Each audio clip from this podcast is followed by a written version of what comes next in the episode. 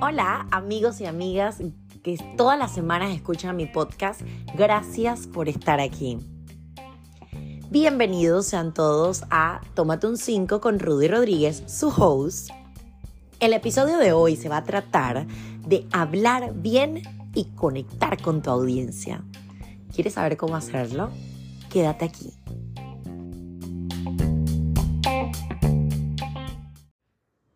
Ahora sí, los invito a que iniciemos un viaje con cinco paradas que son importantísimas para que logremos hablar bien en público y además conectar con la audiencia. Porque parece ser lo mismo, pero son dos objetivos totalmente diferentes. Hablar bien lo hace cualquiera. Conectar, no todos, ¿verdad? Y es por eso que quise ponerle un título así como muy bien conjugado para que pudiera llevar un poco de esos, esos dos objetivos que son indispensables cuando nos dirigimos a un público. Ok, son cinco paradas que vamos a hacer, pero antes de eso quiero decirles que eh, y admitirles que la verdad yo soy muy buena hablando en público. Eh, ya yo creo que por tanta práctica y por haberme preparado tanto desde los seis años, o sea, por tanto tiempo que lo hago, eh, sin embargo, es el tema que más me cuesta en el podcast, porque siempre lleva un poco de tecnicismo. Entonces, créanme que también estoy rompiendo una barrera de poder hablar de un tema que para mí se me hace un poco más sencillo que quizás cualquier otra persona, pero que no, es no, se traduce en que sea sencillo para mí compartirles. Pero además también tengo que decirles que este tema, o sea, de todos los temas en mi podcast, las estadísticas que yo tengo y todo lo, de todos los temas que he hablado, eh, el tema de de No hay imposibles para hablar en público es el tema más escuchado de mi podcast. Y también quiero decirles que estoy muy contenta porque llevamos 400 reproducciones y eso me hace sentir de verdad inmensamente feliz porque este proyecto inició en enero del 2023 y estamos a mayo y la verdad es que tuve un mes de para. Igual eh, llevamos eh, muy buenas cantidades de reproducciones. Cada tema de verdad que me hace mucho más libre al compartirlos con ustedes. Y bueno, es por eso que estamos dando estos cinco pasos, eh, estas cinco paradas que vamos a hacer, un viaje. Los invito a que nos montemos en un viaje, a que aprendamos juntos y en efecto yo lo voy a hacer de la manera más natural posible. No tengo, tengo cero apuntes y, y la verdad quiero que sea lo más sencillo posible. Bien, el primer, la primera parada que vamos a hacer, el, el, el primer punto que vamos a tocar es el punto de la redacción. Eh, no se puede hablar bien en público si un buen contenido, o sea, un contenido que nosotros lo creemos desde el corazón, que nosotros lo hagamos eh, de verdad muy bien eh, redactado, con una buena hilación de ideas, ¿verdad? Y esto no es que sea sencillo de hacer. en efecto, el contenido puede ser básico. Es más, hoy día, utilizando la inteligencia artificial, el chat GPT, hasta te puede dar una, una oratoria, pero eh, cuando, cuando tú lo tomas de, partes, así como, ok, tomo un inicio de este párrafo que vi en tal eh, página de internet eh, o ChatGPT me dio este contenido y me lo dieron así. Y se lo quiero decir porque una mamá hace exactamente un día, una compañera mía del colegio, eh, que me conoce obviamente de decir oratorias y demás, tiene su hija que va a dar un discurso y me dijo, por favor, necesito que me lo revises porque siento que esta oratoria no está muy bien redactada. Solo te la estoy mandando como me la mandaron, pero me parece que tú le puedes meter algo de sazón. Y cuando tú le dices sazón a algo, es cuando, por ejemplo, tú te haces una comida y tú de alguna manera tienes esas, esos ingredientes que solo le sabes poner tú. Es decir, hay cosas que a veces dices y que el orden del factor no altera el producto, pero a veces sí lo altera y uno dice, no, lo que pasa es que primero yo le puse, mi mamá tiene ahí un ingrediente que le pone a un arroz muy especial de Colón, el one pat, y ella le pone un ingrediente específico, que además no le digan, pero se lo va a compartir. Ella le pone repollo, o sea, le pica repollo, pero no le pica repollo grande, sino que lo raya, ¿verdad? Y el repollo hace que el arroz tenga como más eh, no sé, o sea, tenga como, como, como, como, no sé, como una textura diferente y le da un sabor distinto a la, al one pat. Entonces, ponte, eh, ese, ese, ese, ingrediente que uno le pone. Y el ingrediente puede estar relacionado directamente en una redacción con, qué sé yo, o sea, algo jocoso o puede estar relacionado relacionado con conectores, porque hay conectores para todo. Es más, yo recomiendo a toda persona que tiene un alto perfil en una compañía, en, en una organización pública, que tiene un cargo alto, eh, personas que yo, mm, o sea, me ha tocado, obviamente, eh, asesorar, capacitar, que tenga conectores a su mano porque cuando te hago una entrevista, por ejemplo, no se ve bien que uno utilice las mismas palabras. O, por ejemplo, que uno está hablando y uno siempre diga, sin embargo, y sin embargo, eh, o por ello, o por eso, o que digas, em, no obstante. Entonces, el no obstante a veces no se recomienda porque la negación es mejor evitarla ¿verdad? Porque cuando tú construyes en base a la negación, utilizando no, eh, no necesariamente llevas como una conversación más ligera o una conversación más fluida. Entonces se recomienda y les recomiendo, lo pueden buscar fácilmente en Google o me escriben y yo le paso, yo tengo un documento con conectores eh, donde hay conectores de todo tipo. Y hay conectores de todo tipo porque además tienes eh, conectores de inicio, conectores de de cierre, conectores de oposición, cuando quieres llevar un párrafo que realmente eh, lleve eh, un contenido de, de, ir en contra de algún tema eh, específico.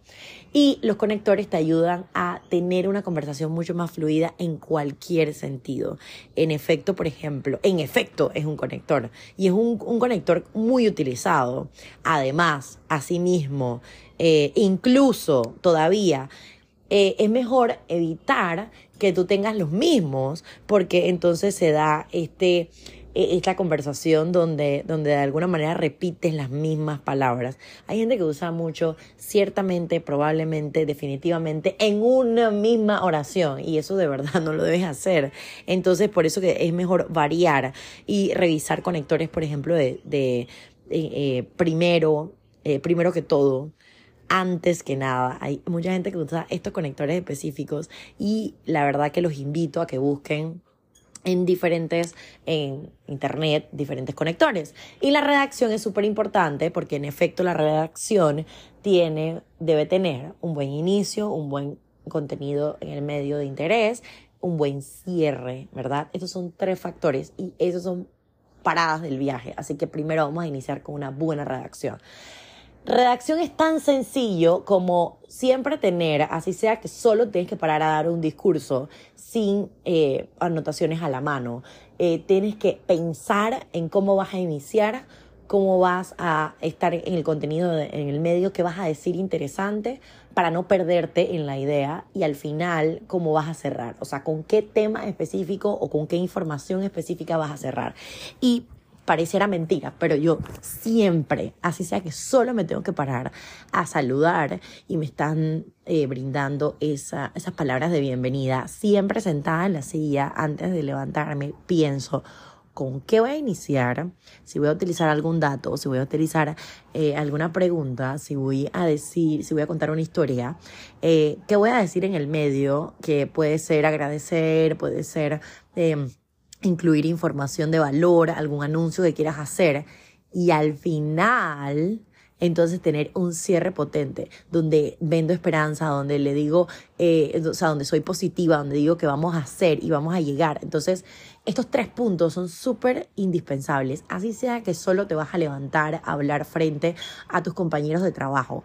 Siempre acostúmbrate a tener una pequeña redacción en tu cabeza.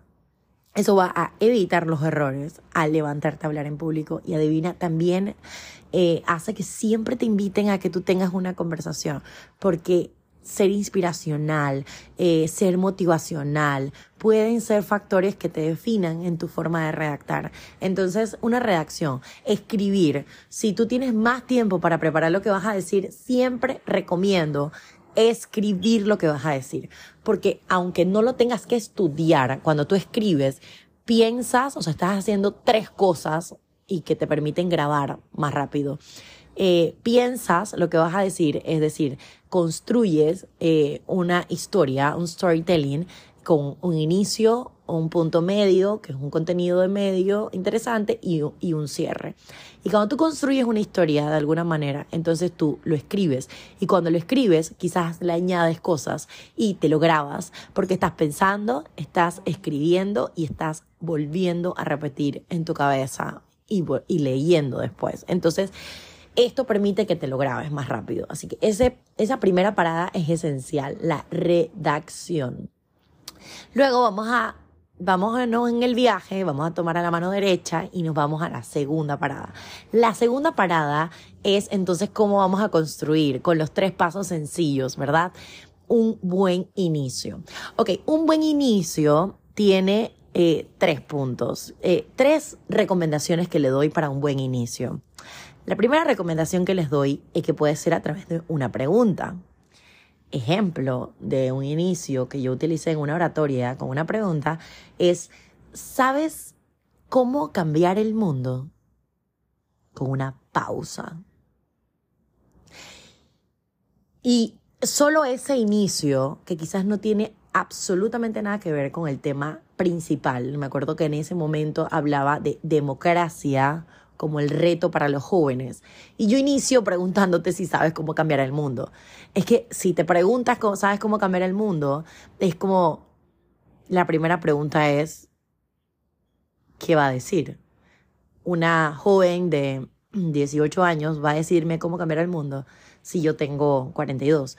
Entonces, aunque aunque tú estés pensando que no, como que yo no sé lo que voy a estar diciendo, el interés ya lo capté en ti. Entonces, la magia de conectar con el público se da cuando en la oratoria tú te logras, tú logras que la persona piense a la vez de lo que tú estás hablando.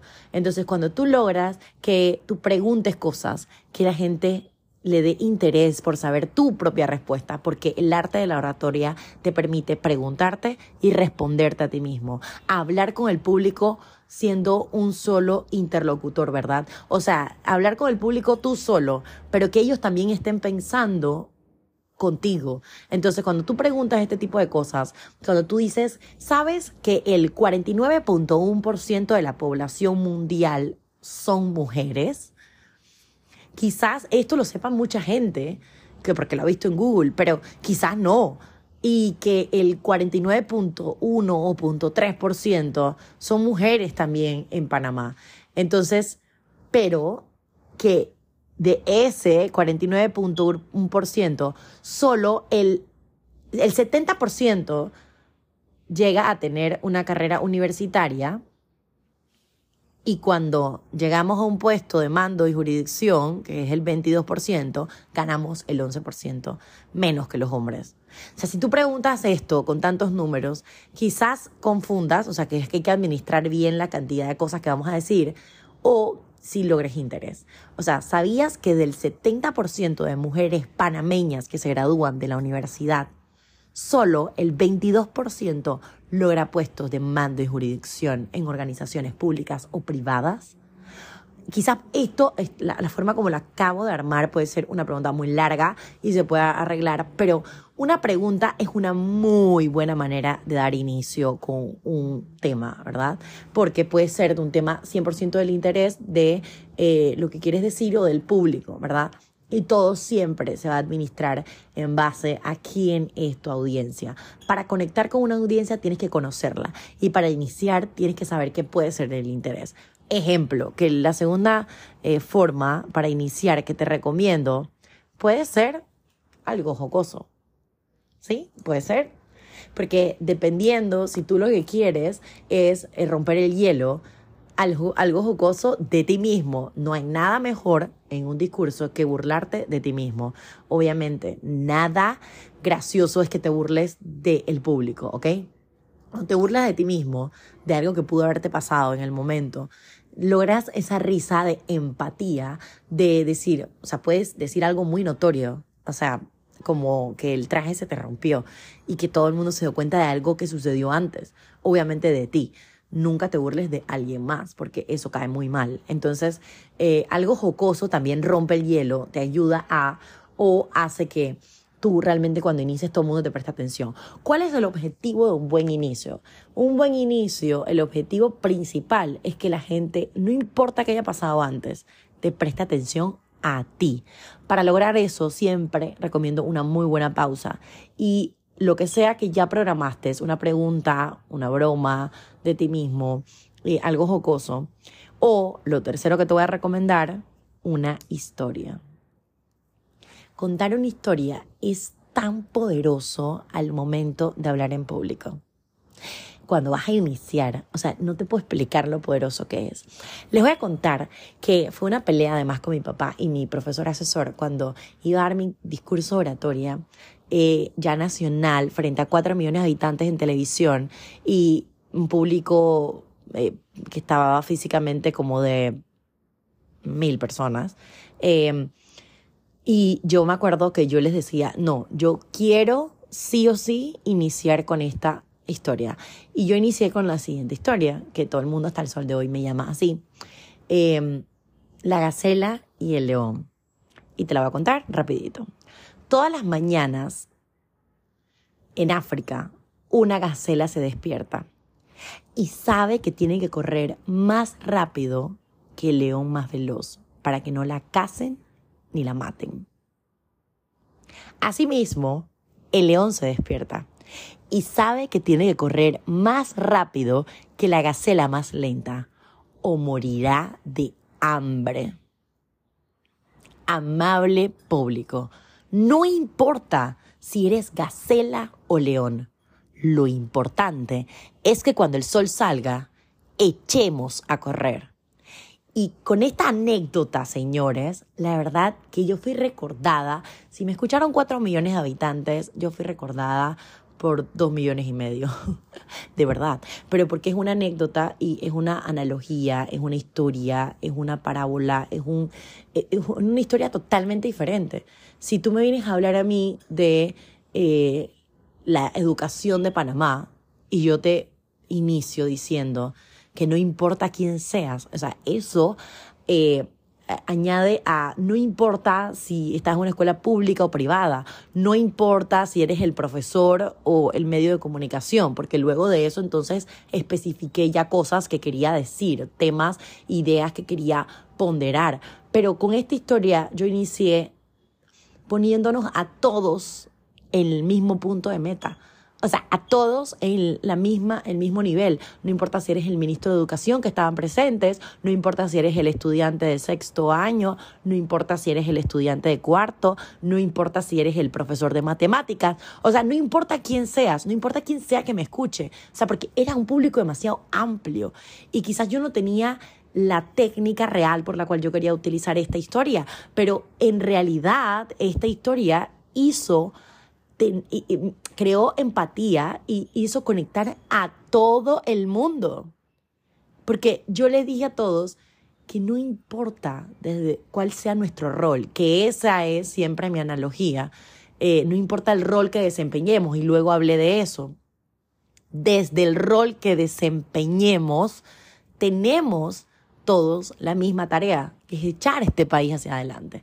Entonces, cuando tú a través de una analogía no eres tan directo, incluyes a todos, es como agarrarlos a todos y metértelos en el bolsillo, porque después de eso todos quieren saber por qué tú iniciaste con esa historia y qué contenido tienes detrás.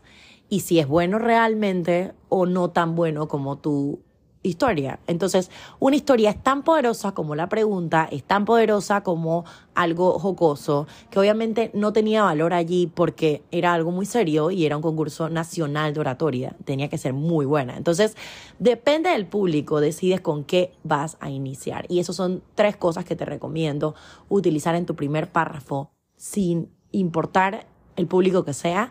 Tres, tres puntos que son los que te recomiendo tener un contenido de interés.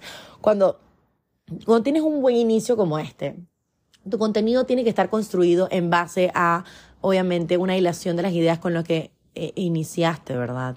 Eh, entonces, tienes que ir construyendo parte de lo que ya iniciaste diciéndole al público. Y el contenido de interés puede estar basado en un número llamativo, ¿verdad? Eh, yo dije en una oratoria que que sabes que en Panamá todavía existe la esclavitud. Y que un porcentaje de personas que todavía en países como Estados Unidos, Rusia, España y aún incluyendo Panamá existía la esclavitud laboral, sexual, discriminación, em, reclutamiento forzoso, entonces, cuando tú dices cosas como esta, que son tan fuertes, pero que lo puedes de alguna manera explicar o respaldar, llega a ser un contenido de interés de verdad para el público. Entonces, eh, te estoy dando ejemplos de cosas que obviamente me sé todavía, me acuerdo todavía, porque quiero poner ejemplos bien específicos de que, puedes utilizar. Si tú estás frente, obviamente, a un congreso de médicos, tienes que utilizar eh, mensajes disruptivos en el medio para que la gente de nuevo le captes la atención. Porque la persona está, ya se me sé, un minuto y medio, dos minutos y medio, cuatro minutos, cinco minutos escuchándote. Y tienes que ser tan interesante para lograr calar en el mensaje que quieres mandar. El, menú, de verdad, el menú principal de tu mensaje, ¿cuál es? O sea, llevar, eh, tú sabes que em, el, son 49.1% de mujeres, pero... Eh, solamente el 20 llega a, a, ser médico dentro del país, no sé, o sea, eh, o una estadística interesante para el público. Dependiendo de tu público, tienes que darle un contenido de verdad de interés, eh, hablarle de un número, hablarle de, de un, un, estadística o un porcentaje, de, de algo que realmente sea disruptivo para su mente y luego logres eh, captar la atención, porque no puedes perder a la gente desde un buen inicio hasta un buen cierre. Entonces, esta parada número tres que tomamos a la izquierda, en realidad para tener un buen contenido de interés es lo que te va a a lograr que la gente se mantenga contigo. Y tienes que tener obviamente dos párrafos del medio que sean 100% interesantes, aunque estés leyendo, aunque leas, tienes que tener un contenido y darle las pausas y darle los espacios y que la gente realmente se mantenga contigo. Y en la parada número 4, ahora sí vamos a seguir recto a la derecha y vamos a hacer la parada número 4. La parada número 4 es hacia un cierre espectacular, o sea, un muy buen cierre.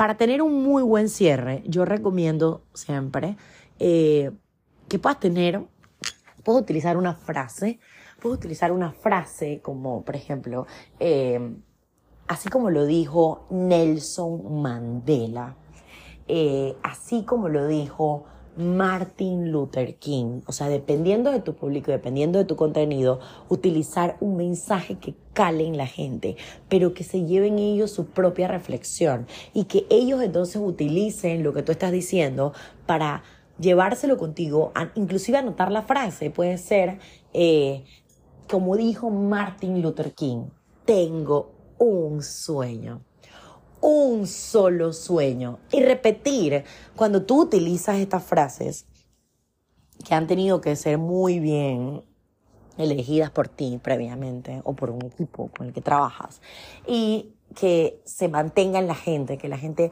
logre anotarla, que la gente te tome las fotos si es que estás presentando una diapositiva, que la gente se quede con, eh, contigo, ¿verdad? Y, se quede con tu último mensaje o, eh, o puede ser también imaginaria. Ejemplo, eh, no, yo no recomiendo para nada nunca decir como, y antes de terminar, o sea, es como que haces descansar a la gente si es que tu discurso fue muy largo, si es que están apurados porque quieren ir, no sé, tener un break para ir al baño, si quieren moverse, si quieren salir, si quieren hacer una llamada, si o sea, es como que ya lo preparas para saber que terminaste y hace que la gente inmediatamente se desconecte de tu, de tu contenido. Pero sí les recomiendo utilizar, eh, em, por ejemplo, eh, no sé, en síntesis no me gusta mucho. Eh, nunca, nunca decir que estás terminando, sino como, yo me acuerdo que un cierre, yo me acuerdo que un conector que utilicé fue como, como amable público. Entonces, como que los hacía nuevamente conectarse conmigo si es que se habían perdido un poco, pero los mantenía siempre con mucho interés y siempre con una buena sonrisa. Entonces, como señoras y señores, llegó nuestro momento de hacer esto y esto y esto. Como dijo Martin Luther King, tengo un sueño, un solo sueño, por ponerles un ejemplo. O o eh, recuerden, solamente en el diccionario el éxito está antes que el trabajo. Así que echemos adelante, echemos a andar, no sé, o sea, frases que puedan ser un poco disruptivas, porque si me dice que solamente en el diccionario el éxito está antes que el trabajo, quizá me pongo a pensar de que es cierto.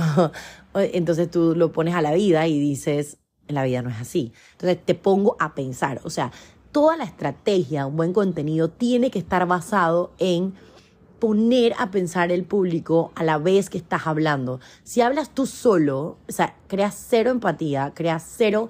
Eh, creas cero conexión con tu público. Para conectar realmente, debes siempre tener una muy buena eh, relación directa con el público cuando estás hablando. Entonces en el cierre puede ser muy esperanzador. Por eso los invito a que construyamos juntos esta historia y hagamos, y empiezas a enumerar, hagamos... Eh, eh, qué sé yo, una estrategia para cumplir con esto y esto y esto, y luego tal, y mencionas tres cosas, y mencionas tres cosas que te lleven a un final que diga, eh, no sé, algo muy esperanzador, algo hacia arriba. Siempre recomiendo terminar hacia arriba, nunca hacia abajo. Y si terminas hacia abajo, tiene que ser muy reflexivo, eh, o sea, tienes que llevarlo mucho a la reflexión, más bien. Eh, hacer que la gente se quede, se quede como pensando en eso que dijiste, aunque terminaste abajo. Y, y listo, o sea, un buen cierre, un buen cierre que diga, eh, que, no sé, que, que, emociones eso, o sea, tienes que crearme emociones a mí. Y bueno, y ya con un buen cierre, lo único que puedo eh, hacer como paso número 5 es que en todo lo que digas, desde la redacción hasta un buen inicio, el contenido de interés que le puse como ejemplo y el buen cierre, tengas empatía. Generes empatía y crees emociones. Cuando tú generas empatía, es tan sencillo como que si tu público son mujeres eh, que en su mayoría son cabezas de hogar y que además en su mayoría tienen hijos, y tú no tienes hijos, puedes fácilmente crear historias o contar historias que ya hayas leído. Por ejemplo, yo estuve en una conferencia que a mí me gustó la forma de generar empatía con esta persona, porque a todos nos pasa eso, ¿verdad? Eh, contó una historia en la que un granjero eh, había heredado una vaca y este granjero que heredó la vaca en realidad eh, sentía que que bueno, la vaca era todo para él, que en realidad no podía perder esta vaca, eh, no hacía nada con la vaca, pero, pero, la, pero el, el, menú principal de esta historia es que te maté la vaca. Entonces ponte que, ponte que eh, aquel, aquella persona que, iba, que iba a heredar esta vaca, un día se levanta y le habían matado su vaca y había sido la misma persona que se la iba a dejar, qué sé yo, en el testamento. Y, y cuando y cuando, esta y cuando presentaron esta analogía, yo la verdad que no entendía mucho porque yo de, yo de granja sé, no sé, lo que un hombre sabe de maquillaje. Em, y, pero al final sí, o sea, generó mucha empatía en todos porque éramos personas de todos los países. Eh, Y una de las cosas que decía era que le mató la vaca y que cuando esa persona regresó, parte de la historia, es que cuando regresó, lo mejor que pudo haber hecho fue matarle la vaca porque tenía estaba mejor, ya había dejado de, tener, eh, ya había dejado de, eh, eh, em, ¿sabes? Como, como depender de la vaca, o sea, solo de que la vaca me va a dar leche, la vaca, em, yo nada más me voy a encargar de tener la vaca, me siento protegida por la vaca, pero cuando le mataron la vaca, al año siguiente regresó y tenía la casa ni se reconocía porque había buscado otras, otras formas de generar ingresos más allá de la herencia que le estaban dejando. Entonces, hay, lo mejor que nos pueden hacer muchas veces a nosotros es matarnos esa vaca. Esa vaca puede ser una pareja, esa vaca puede ser un trabajo que nos hace sentir 100% seguros de que no tenemos que hacer más nada. Esa vaca puede ser... Eh, la política. A veces las personas cuando solo dependen de la política necesitan que le maten esa vaca para que se den cuenta que son buenos en otras cosas. Ejemplo, una persona que ha ganado eh, tres contiendas electorales para diputado y la pierde, luego te das cuenta que tenías más cosas antes y no solo estabas en esa posición. Y te hace como despertar cuando te mueven el piso, cuando te, te, te, ponen en arena movediza y te toca sobrevivir, ¿verdad? Entonces, en efecto, el cuento este de la vaca involucra a todo el mundo, hace que aunque tu público, tú no te parezcas 100% a ese público, tú puedas contar una historia que, que los involucre a todos, en este sentido, la de matar la vaca, y todos nos montamos en pensar de que tenemos una vaca. O sea, tenemos una vaca que hay que matar. Y te vas de ahí pensando que en verdad eh, esa vaca que tienes, que como se los mencionaba, los ejemplos que pueden ser, tienes que vivir sin ella para que te des cuenta que hay más y así empiezas a crear más y si, que se la, mata, si la vaca te la mata, tú tienes otras opciones. Si tienes un público como el que mencioné, que son de madres, cabezas de hogar, líderes del su hogar, y tú no eres mamá, tú no, tú estás casado, o sea, no tienes un perfil parecido a la mayoría, usas eh, cuentos y analogías como estas.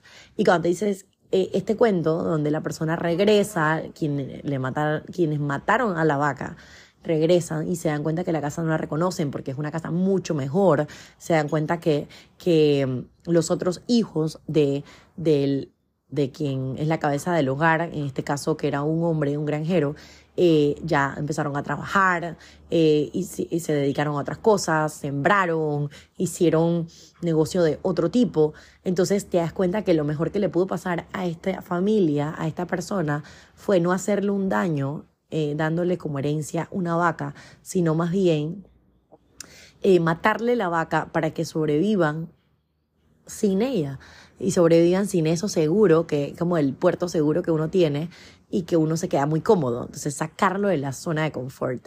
Entonces, con una historia como esta, que hay millones y que las puedes buscar y que puedes estudiar, investigar previamente cuando redactas, eh, tener siempre un as bajo la manga, eh, al final es que generes empatía. O sea, todo lo que hagas tienes que conectar con tu público, o sea, hacer lo más parecido a él, entender qué público te vas a enfrentar eh, y, y, tener en realidad una empatía. Hay mucha gente que cuando recomienda, es que no sé hablar en público y te recomienda, mira a un solo punto. Cuando te dicen mira a un solo punto, es para que ni siquiera te des cuenta la cara de la gente. Pero yo te voy a contar mi propia experiencia en ese sentido. Yo soy amante de ver las reacciones de las personas. Pero es porque mi adicción está en que cuando voy a hablar en público, yo soy adicta a ver cómo la gente me va contestando con sus miradas, cómo la gente conecta conmigo. Y quizás eso no es tan fácil, pero para mí, eh, eh, para, mí es lo que más me gusta porque entiendo perfectamente que hablar en público no es solamente pararte a hablar, es pararte a conectar con tu gente, a conectar con tu audiencia, a entenderla, a parecerte lo más posible a ellos. Y cuando, cuando lo haces todo en base a la empatía que quieres generar con ellos, es decir, hablar bien de ellos, no solamente de ti, eh, em, elogiarlos a ellos, no solamente a ti, Hay personas, estoy segura que han escuchado personas que cuando se paran a hablar, hablan de sí mismo, de sí mismo, de sí mismo, de sí mismo, de sí mismo, y pretenden que al final la gente lo aplauda. Entonces como que nadie se siente tan cómodo hablando de otra persona solamente, si no hablas de mí. Entonces tú fuiste a hablar conmigo o hablar de ti, contigo mismo. O sea, es como, necesito que hables conmigo. Entonces, eh, yo sí, para que, para que tú no tengas que solo mirar a un punto, mira los ojos de las personas, mira a la izquierda, mira al medio, mira a la derecha cuando estás en una audiencia, pero también mira sus expresiones. Y para eso siempre recomiendo que para que generes empatía, tus facciones, tus expresiones faciales, tu, tu cuerpo, tus manos, todo tiene que ser muy bien practicado. Para que tú te generes empatía tienes que practicar, tienes que pararte frente al espejo y decir este discurso, contar la historia, pero con una expresión facial que vaya de acorde con tu historia. Y para eso tienes que practicar, pararte frente al espejo, ver todas tus expresiones, revisar lo que te vas a poner, tener un atuendo adecuado. Hay personas que cuando me ven en una tarima me dicen, wow, quizás muy pocos me escucharán, pero solo al verme quieren escucharme. Y eso es una de las cosas súper importantes. Yo en el, en el podcast anterior que hablo de, de este tema, que es no hay imposibles para hablar en público, eh, no hay imposibles para hablar en público, les digo también lo importante de, de, la ropa, o sea, lo que te vas a poner, el vestuario, que sea simple, que no tengas muchos accesorios si eres mujer, pero que tengas lo necesario para verte adecuado al público y la tarima y el escenario en el que te vas a dirigir. Eh, así que con este, esta parada número 5 termino este viaje a que hablemos bien y conectemos con tu audiencia. Así que espero la verdad que les haya gustado. Si llegaste hasta aquí, sé que disfrutaste de todo el contenido muy orgánico que les estoy compartiendo. También quiero emocionarlos diciéndoles que la verdad estoy trabajando en eh, escribir un libro que obviamente hable, que, hable esa niña de la oratoria, como muchos todavía me conocen, ya no tan niña, ¿verdad? Para que les hable eh, con tips como estos eh, y que ustedes obviamente puedan tener esa guía en sus casas, que los padres de familia que están de alguna manera eh, organizando una oratoria para sus hijos no dependan de ninguna otra persona, como fue mi papá en su momento. Y estoy haciendo muchas investigaciones en, en ese sentido con libros que mi papá utilizaba desde mis seis años para obviamente ser lo más sencillo posible para cada persona que puedan tener una pequeña guía de cómo hablamos en público muy bien y además conectamos con nuestro público. Gracias por llegar hasta aquí. Me pueden escribir con mucho gusto en mis redes sociales. En Instagram me encuentran como Rudy Rodríguez C3. En Twitter y TikTok me encuentran como Rudy Rodríguez guion abajo. Y en mi email también me encuentran como rudycrodríguez.com, doble D Y. Gracias por llegar hasta aquí. Los quiero mucho. Un beso y un abrazo. Nos vemos la próxima.